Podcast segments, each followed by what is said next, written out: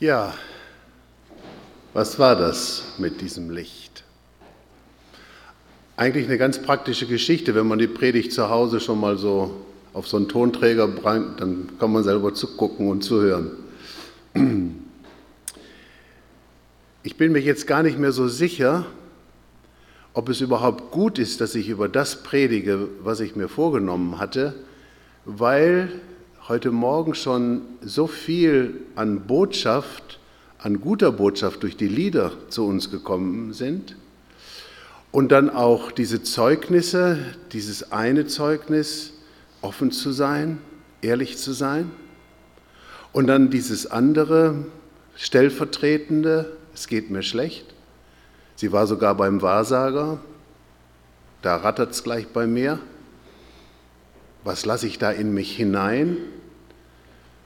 Und dann denke ich, doch, das Licht, was wir gerade in dieser PowerPoint-Show gesehen haben, das Licht ist immer noch da. Und in seinem Wort und in uns als seine Jünger ist das Licht der Welt. Leute, ich glaube, das muss man sich immer wieder mal bewusst machen, dass nicht nur Jesus das Licht in die Welt getragen hat, dass nicht nur das Licht der Auferstehung mit ihm in diese Welt hineingekommen ist, sondern dass er zu seinen Jüngern gesagt hat, ihr seid das Licht der Welt. Und ich weiß nicht, ob irgendjemand von uns schon mal in der letzten Woche oder in den letzten Tagen durch eine Fußgängerzone gegangen ist, genau mit diesem Bewusstsein, ich bringe das Licht in diese Welt. Ich bin das Licht der Welt. Ein, ein, Gedanke, der einem eigentlich ein bisschen komisch vorkommt. Aber jetzt stellen wir uns das mal vor, das Licht der Ewigkeit, das Licht Jesu und mein Licht treffen sich hier in dieser kleinen Kirche in Groß-Altdorf. Da wird es hell. Merkt es? Da wird es hell. Wie kann ich das alles verstehen? Ich glaube, verstehen tun wir es nur, wenn wir verstehen, dass das Wort Gottes wie eine Saat ist, die immer wieder neu ausgebracht werden muss. Und heute spreche ich vielleicht doch über dieses Wesen der Saat Gottes. Das Wesen der Saat Gottes, das hat auch etwas mit Geduld zu tun. Und da wird Anne-Rose uns gleich noch was sagen. Sie weiß das noch gar nicht. Aber Sie ist ja schließlich mit hergekommen. Also ich fange mal mit diesem so für uns wichtigen Wort an, was Jesus in Matthäus 13, Vers 31 bis 32 sagt. Ein anderes Gleichnis legte er ihnen vor und sprach, das Reich der Himmel ist gleich einem Senfkorn, das ein Mensch nahm und auf seinen Acker säte. Diese ist zwar kleiner als alle anderen Samenarten, wenn es aber herangewachsen ist, so ist es größer als die Gartengewächse und wird ein Baum, sodass die Vögel des Himmels kommen und in seinen Zweigen nisten.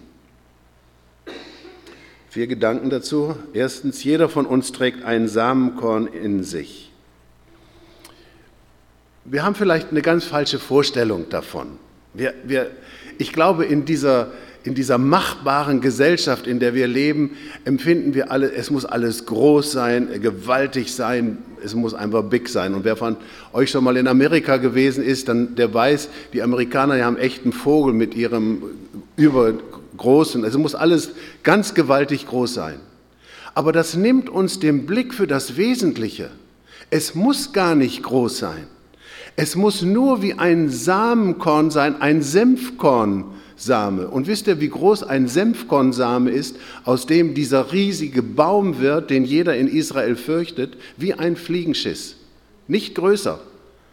Könnt ihr ja jetzt mal, vielleicht, wenn ihr das nicht wisst, wie das ist, geht ihr zu Judith in den Kuhstall, die hat bestimmt einen Haufen Fliegenschisse an ihren Fenstern hängen. Kann man sich mal angucken. Aber der ist wirklich, den, den sieht man kaum. Aber da ist so eine gewaltige Sprengkraft drin, dass man sich das nicht vorstellen kann. Und wer das noch nie gesehen hat, der kann das vielleicht vergleichen mit unserem Holunderbeerstrauch. Ein wertloses Holz. Aber man mag auch diese Holunderbeersträuche nicht bei uns in den Gärten, weil das Wurzelwerk so unangenehm ist. Und in Israel ist es ganz genauso, diesen Senfkornbaum, den will man nicht. Wenn man den irgendwo sieht in einer Mauer, dann reißt man den raus, weil man sich vor den Wurzeln fürchtet.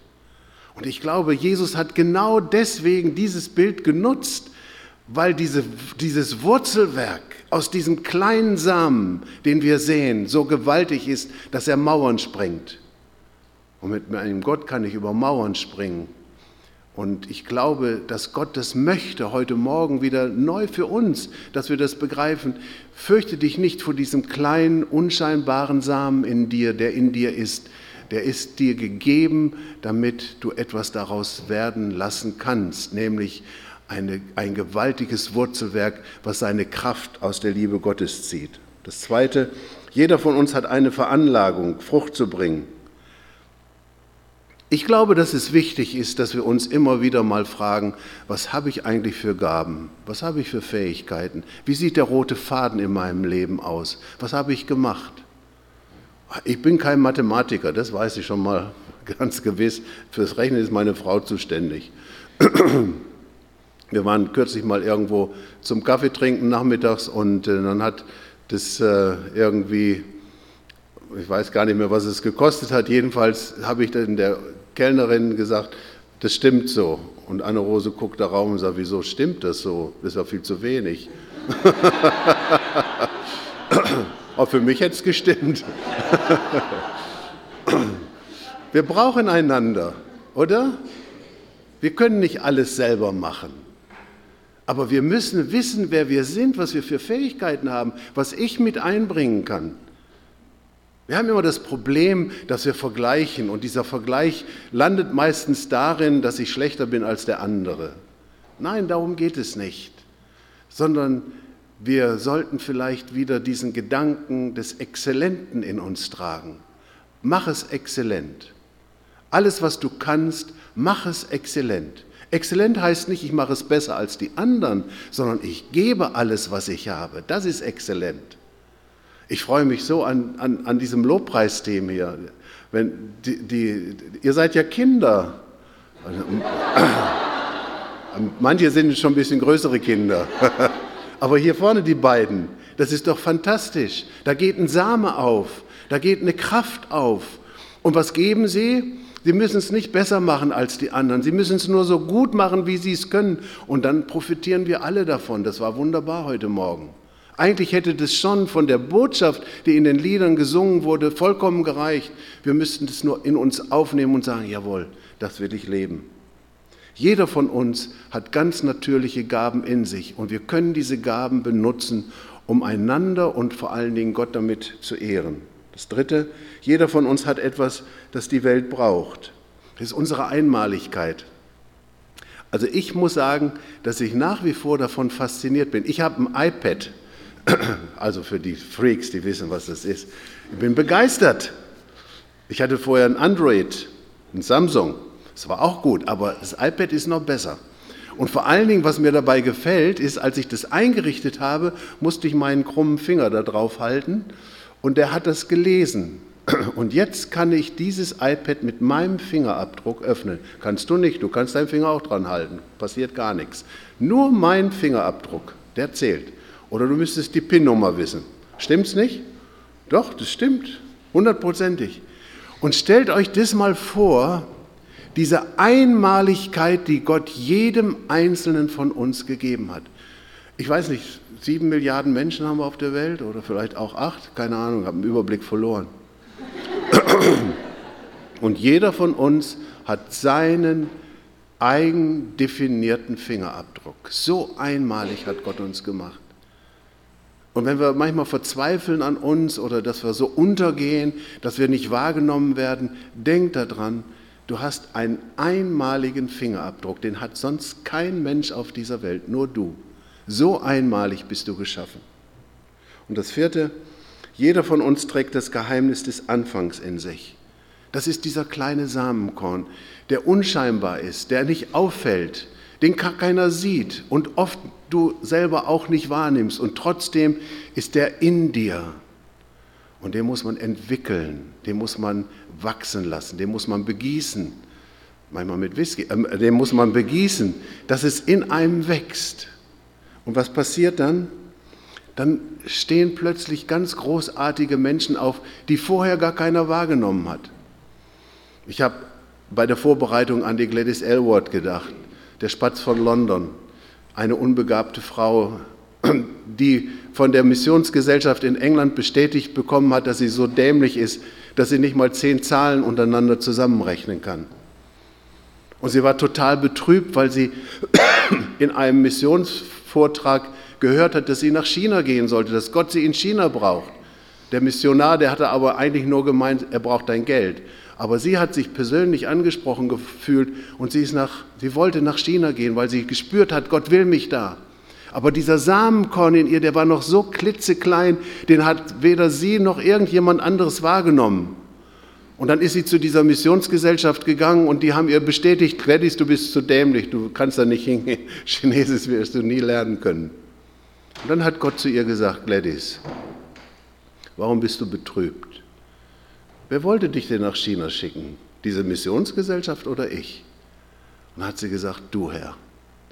Und dann ist sie, sie war ein Zimmermädchen, und dann ist sie jede Woche, wenn sie ihren, ihre Pennies bekommen hat, zum Reisebüro gegangen und hat ihre Fahrkarte im Vorher abgestottert.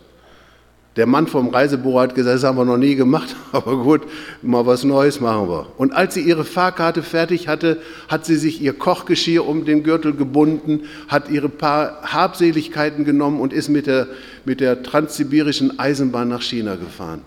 Ein, ein unglaubliches Erlebnis. Und die Gladys, man soll es nicht glauben, konnte innerhalb von zwei Jahren das Mandarin und diese chinesische Mundart in Jiangcheng, wo sie da gelandet ist. So ist Gott, so geht dieser Same auf.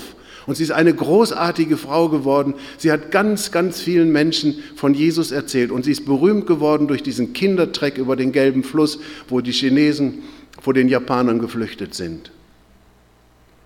Das kann auch in dir sein. Das kann auch in dir sein. Du musst diesen Samenkorn entdecken in dir. Oder ich denke an Lothar Späth, der jetzt gerade gestorben ist. Das war das Köpfele oder das Käpfele, ich weiß nicht, wie man es genau. Käpsele. Der hat niemals Abitur gemacht. Aber der hat dieses Bundesland ganz entscheidend geprägt. Da war ein Samenkorn in ihm. Ob das jetzt geistlich war oder nicht geistlich war, es geht darum, dass du erkennst, was ist in dir. Und dann war da der Hermann Riefle, der das Missionswerk in, in Altenstein aufgebaut hat. Der hat ein Buch geschrieben. Ich bin so dumm. Ja, der war auch dämlich. Der, und der war ein Schläger. Der hat, ähm, der hat immer, wenn es Auseinandersetzungen gegangen, um, gegangen ist, dann hat er das nicht verbal gemacht, also mit dem Mund. Er hat dem anderen einen auf die Nase gehauen, dann wusste der Bescheid, wo es lang ging. Und irgendwann hat er gemerkt, das geht Da müssen wir was ändern. Und Gott hat ihn genommen und hat gesagt, Hermann, bei dir ist etwas, was ich gebrauchen will. Und er hat ein riesen Missionswerk aufgebaut. Das kann auch in dir sein. Oder ich denke, das ist das letzte Beispiel von diesen wunderbaren Menschen. Es gibt so viele Menschen, die wir vielleicht gar nicht so wahrnehmen. Unsere Arbeit in Uganda, der Mann, der das gegründet hat, der kann nichts. Der hat kein Paper, nichts.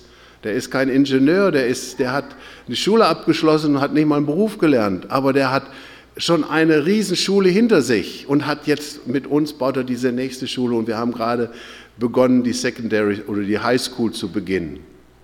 Gott nutzt dich, Gott braucht dich, Gott will dich. Und dann kannst du sagen, hier bin ich, hier bin ich, sende mich, Herr. Nimm mich, nimm mein Leben. Und das wird dir gelingen, wenn du nicht auf andere schaust, sondern wenn du exzellent wirst, wenn du alles gibst, was in dir ist. Also, der Same muss ausgestreut werden. Und wenn er ausgestreut ist, dann braucht es Geduld. Da heißt es im Galaterbrief, die Frucht des Geistes aber ist Liebe, Freude, Friede, Geduld, Freundlichkeit, Gütigkeit, Treue, Sanftmut, Enthaltsamkeit. Wiederhol mal. Wieder solche Dinge ist das Gesetz nicht. Ich kann nicht über alle reden, aber eines möchte ich erwähnen, weil ich glaube, das ist ganz wesentlich für unser geistliches Leben, überhaupt für unser, ist die Geduld. Und Anne Rose die hat etwas erlebt, wo sie zehn Jahre Geduld haben musste, aber wo sie nicht aufgehört hat zu glauben. Erzähl's.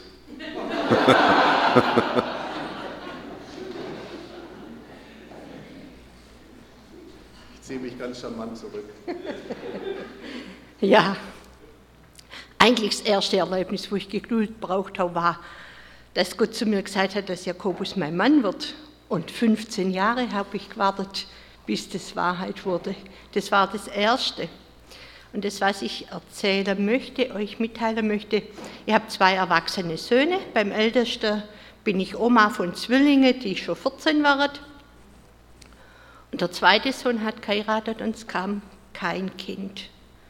Und die Ärzte stellen ja oft Diagnose und ich habe aber diesen Samen in mir gehabt. Ich werde Oma werden. Und ich habe betet und betet, aber wenn das so viele Jahre dauert, da glaubt man manchmal auch nicht mehr dran oder verliert es wieder. Manchmal habe ich mehr betet, manchmal habe ich es wieder vergessen, habe mich versucht, damit abzufinden. Und vor fast drei Jahren war das, mm, war der Jakobus weg übers Wochenende und ich habe mir morgens aufgemacht und bin in Ginger zum Gottesdienst gegangen, bin zu Fuß gegangen, habe an nichts gedacht, bin die Straße entlang gelaufen, stand an der roten Ampel und auf einmal höre ich eine Stimme, ich will dir ein Enkelkind schenken. Ich stand da, es hat niemand betet, es hat niemand Lobpreis gemacht, es war niemand zu sehen. Ich war, ich war also sowas von bewegt, dass mir die Tränen gekommen sind. Und dann habe ich gesagt, Herr, warst du das? Und dann hat er mir sogar Eigenschaften gesagt, die er in dieses Kind neilegen will. Also ich, ich, war so bewegt, ich bin in dem Gottesdienst drin geguckt, ich war wirklich in einer anderen Welt und habe natürlich gedacht, jawohl, und jetzt beide, beide. Und von Monat zu Monat habe ich gewartet. Und es war nichts. Aber ich bin dran geblieben, habe weiter betet. Und jetzt im Juli kriege ich mein Enkelkind. Und da freue ich mich riesig drauf. Und die Eltern wissen, dass ich dieses Erlebnis habe und dass ich bete. Und ich denke, auch für ein Enkelkind gibt es doch nichts Schöneres wie ein Beten der Oma.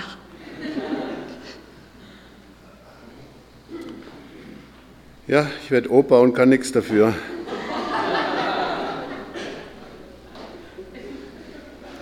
Also, nach der Saat braucht es Geduld. Und jeder von uns hat Zeit, sich zu entwickeln. Und ich glaube, dass es auch für unsere Gesellschaft von ausgesprochener Wichtigkeit ist und auch für uns, die wir das jetzt hören, wichtig ist, wir müssen unserem Leben Zeit geben.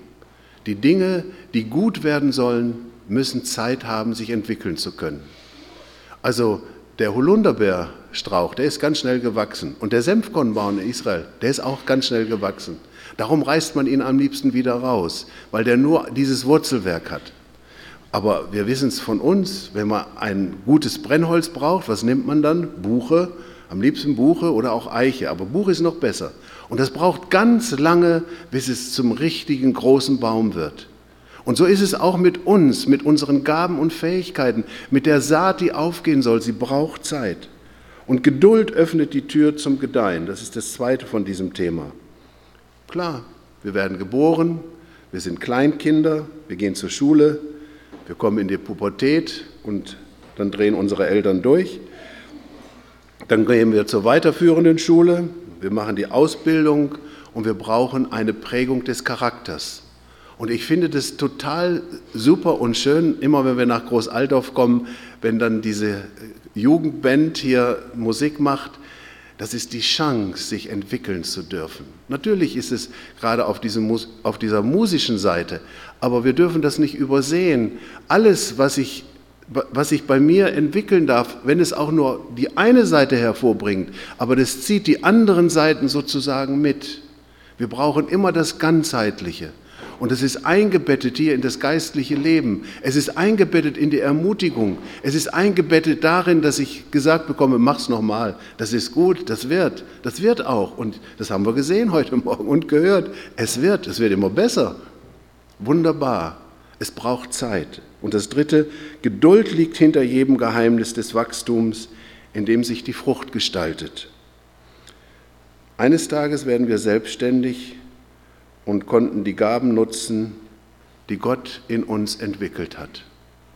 Und ich glaube, dass es für uns als Menschen, die wir in der Gegenwart Gottes leben oder immer wieder versuchen dort zu leben, dass es nichts Schöneres gibt, als zu entdecken, dass sich in mir eine Gabe entwickelt hat, die für Gott zur Ehre wird und für die Menschen zum, zur Ermutigung, zur Kraft. Wir brauchen einander. Wir brauchen die Gaben des Einzelnen, damit das Ganze gut wird. Hier bin ich. Hier bin ich mit meiner Geduld und in meinem Wachstum. Und das Vorletzte, die Saat braucht das Wagnis. Also wenn ich nochmal an diese drei Leute oder vier Leute denke, die, die ich eben erwähnt habe als, als Beispiel, dann hatte auch das Wagnis in ihnen eine ganz wichtige Rolle. Sie haben etwas gewagt. Sie sind losgegangen. Ach, das können wir auch in der Bibel sehen, in fast in allen Geschichten. Dieses Wagnis loszugehen. Das Wagnis loszugehen, zu glauben, es wird. Ich werde Oma. Ich werde nicht Oma, aber sie wird Oma. Das, und, und wisst ihr, das Problem, was wir heute haben, das muss ich immer wieder sagen, ist, es muss alles so schnell gehen. Aber es geht nicht alles so schnell. Als ich so klein war, so jung war wie du, da habe ich mir zu Weihnachten ein Fahrrad gewünscht. Das Dilemma war nur, es war Januar. Mussten wir zwölf Monate warten und gehofft, zwölf Monate, ob es wohl ein Fahrrad wird ob ich wohl ein Fahrrad zu Weihnachten kriege. Wir haben es nicht gewusst. Und ich glaube, diese Spannung, in der wir leben, in dieser Freude, in der wir leben, dass da etwas auf mich zukommt, dass da sich etwas entwickeln kann, dass ich dann irgendwann mal etwas besitze, wonach mein Herz sich sehnt, das ist wichtig. Und ich kann nur alle Eltern ermutigen, schenkt euren Kindern diese Chance des Wartens das Wagnis, den Samen herauszuwerfen und zu warten, dass es wird. Und das kann man nur im Vollzug erleben. Die Saat braucht das Wagnis dessen, der es ausbringt. Der Glaube lebt vom Bekenntnis. Dadurch wird er weitergegeben, nicht als Bedrohung oder irgendwie als moralischer Wert. Glaube ist zuerst die göttliche Kraft in uns. Und die muss sich entwickeln. Und das Wagnis zu bekennen, fördert diese Kraft in mir. Ich bin jetzt auch nicht so der Typ, der durch die Fußgängerzone geht und jeden anspricht und sagt, du brauchst Jesus. Das haben wir als junge Leute gemacht, als diese Hippie-Geschichte ins Leben gerufen wurde damals. Wir Blumenkinder. Da sind wir überall hingegangen und haben gesagt, du brauchst Jesus. Das haben wir irgendwie da verloren, aber es ist eigentlich schön, das Wagnis, etwas weiterzugeben von dem, was in mir ist. Und Jesus ging dieses Wagnis ein. Er ist das Wagnis eingegangen, hat sich vom Vater in diese Welt hineinsenden zu lassen und hat gesagt, doch, ich gehe. Ich nehme alles auf mich. Und dann war im Garten Gethsemane, wo es wirklich um das Letzte ging. Und da merkt man diese Menschlichkeit von Jesus und er betet, Vater, wenn es möglich ist, lass diesen Kelch an mir vorübergehen, aber nicht wie ich will, sondern wie du willst. Und Jesus ist das Wagnis eingegangen, diesen letzten Schritt zu gehen. Das muss furchtbar gewesen sein. Wir haben es vorhin an diesem Bild gesehen, was ich aus dem Jesus, aus diesem Passionsfilm genommen habe. Es muss furchtbar gewesen sein. Aber ich fand in diesem Passionsfilm das noch furchtbare, wie man so ungerechtig auf ihn eingeprügelt hat. Aber er hat es auf sich genommen, damit wir leben können. Er ist das Wagnis eingegangen, in den Tod zu gehen, um auferstehen zu können. Und jetzt sind wir herausgefordert, diese Frucht, diesen Samen weiterzutragen. Vielleicht im ganz Kleinen, aber geht das Wagnis ein zu sagen, doch, Jesus ist mein Herr. Und das Letzte, wir brauchen Gemeinschaft. Sie verharrten aber in der Lehre der Apostel und in der Gemeinschaft im Brechen des Brotes und in den gemeinsamen Gebeten, und es kam über jede Seele Furcht. Und viele Wunder und Zeichen geschahen durch die Apostel. Alle gläubig gewordenen aber waren beisammen und hatten alles gemeinsam. Keiner allein kann die Welt verändern. Keiner. Und keiner kann allein seinen Auftrag leben. Und auch da können wir uns immer wieder an Gott orientieren. Es gibt ein sehr schönes Bild von Andrei Robeljow, eine ganz berühmte Ikone, nennt sich die Dreieinigkeit, aber was Robeljow gemalt hat, war nicht die Dreieinigkeit, sondern es war der Besuch der Engel bei Abraham. Es wurde dann umgedeutet. Aber das Schöne in diesem Bild ist, wie, wie diese drei Personen jedem anderen die Ehre geben, mit einer Handbewegung zum anderen hin. Und ich glaube, das ist auch die Kraft der Gemeinde Gottes, dass wir einander Ehre geben, dass wir einander den Wert des anderen erkennen, dass wir wertschätzende Menschen sind dass wir uns einander erfreuen, dass wir nicht immer nur das Negative sehen oder das, was nicht funktioniert. Das brauchst du gar nicht äh, wahrnehmen, das, das kommt sowieso. Aber das andere, dieses Verborgene, dieses Freundliche, dieses Wertschätzende, das Höherachten, von dem Paulus im Philipperbrief spricht, das ist wesentlich, das hilft uns. Und das stärkt auch die Gemeinschaft. Und die Gemeinschaft öffnet den Blick für den anderen. Was ist das Wesen der Gemeinschaft? Wir haben es eben gehört. Das ist Liebe, Freude, Friede, Geduld, Freundlichkeit, Gütigkeit, Treue, Sanftmut und Enthaltsamkeit. Über jedes Einzelne könnte man stundenlang reden. Aber wenn man es hört, dann spürt man wieder, wie wir herausgefordert sind und wie, wenn wir es denn leben, was es mit uns macht und was es auch mit dem macht, der uns begegnet. Und dann die Gemeinschaft entwickelt die Kraft zur Sendung. Evangelium, frohe Botschaft muss unter die Leute. Glaubst du, dass wir eine frohe Botschaft haben? Hat die frohe Botschaft dich erreicht? Oder hat es immer nur so gemacht? Da hast du ein falsches Gottesbild. Nein, das Evangelium ist die frohe Botschaft. Und was ist die frohe Botschaft? Das haben wir gesehen in dieser PowerPoint-Show. Jesus ist gestorben und er ist auferstanden von den Toten. Und er will, dass du lebst und volles Genüge hast. Hier bin ich. Hier stehe ich mit allem, was zu mir gehört. Mit meinen Schwächen, kennt Anne-Rose, könnt ihr sie fragen. Mit meinen Stärken, kennt sie auch, könnt ihr sie auch fragen. Aber wir können jeden fragen. Wir alle haben Schwächen, wir alle haben Stärken. Das ist nicht das Entscheidende, sondern das Entscheidende ist das Bewusstsein, dass das Samenkorn des Lebens in mir ist und dass es aufgehen darf und dass es Frucht bringt. 60-fältig, 80-fältig, 100-fältig. Amen.